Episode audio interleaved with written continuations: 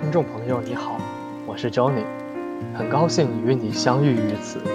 我将以朗读的方式与你分享一本书，它关乎人类与周遭的相处，它关心这个浮躁的世界需要的设计。这本书是日本设计先驱黑川雅之先生的《设计与死》，让我们一起走进黑川先生的设计人生。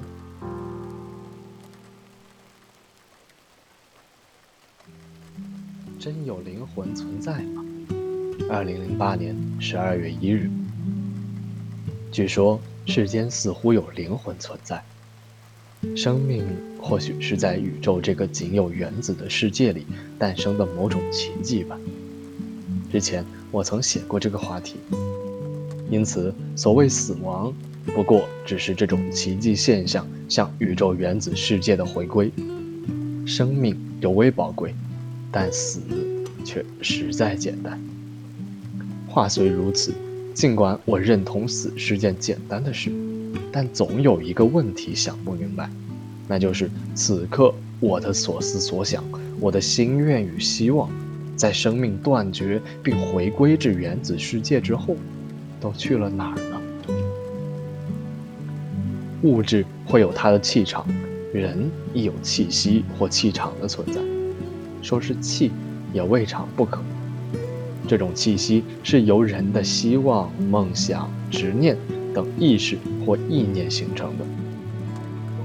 有气场的男人之所以能凭着一股气势感染他人，必定是因为从他身上散发出某种不可名状、难于预知的气。日语中所谓的色气，即性感魅力、诱惑的风情，也是一种气。在我看来，都是某种超越了物质的存在，也就是气所带来的东西。如果人在活着时身上具有这种气息，即使死去，应该也不会彻底消失吧？人离开某处之后，他的气息确实会随之消散，但实际上，他并未真正的消失，只是离开了此处而已吧。因此。人死之后，他的气息也依然会留在世间。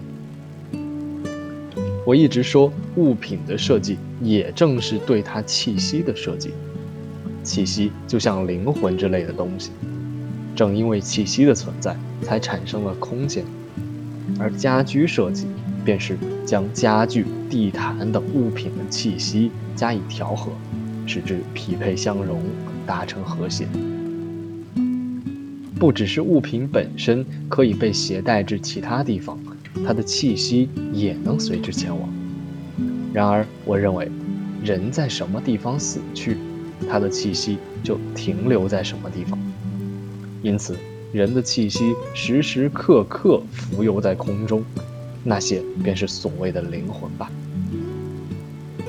或许只有那些意念十分强烈的人之气息，才会在其死后。存留于世，于是我渐渐觉得，即使是某件物品，只要对它的喜爱和眷恋足够强烈，那么即便它损坏了、消失了、废弃了、被烧掉了，它的气息也依旧会留在世间吧。欣赏传统工艺品的时候，我发现，曾经只是餐具的碗、盘、套盒等，都逐渐增添了点缀。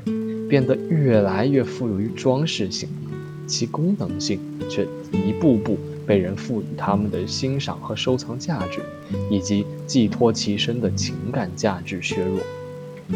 随着时代的变迁，这些物品的功能性逐渐被削弱之后，唯有其承载的情感被保留了下来。如此一来，它们几乎就只剩下工艺品的价值了。而这样的工艺品。越看越觉得，仿佛是失去了肉体，仅有器物的魂魄仍然留存于世间。人类的灵魂亦是如此。当生命本身失去了各种机能，彻底消逝之时，唯有美，唯有灵魂，继续飘荡在人。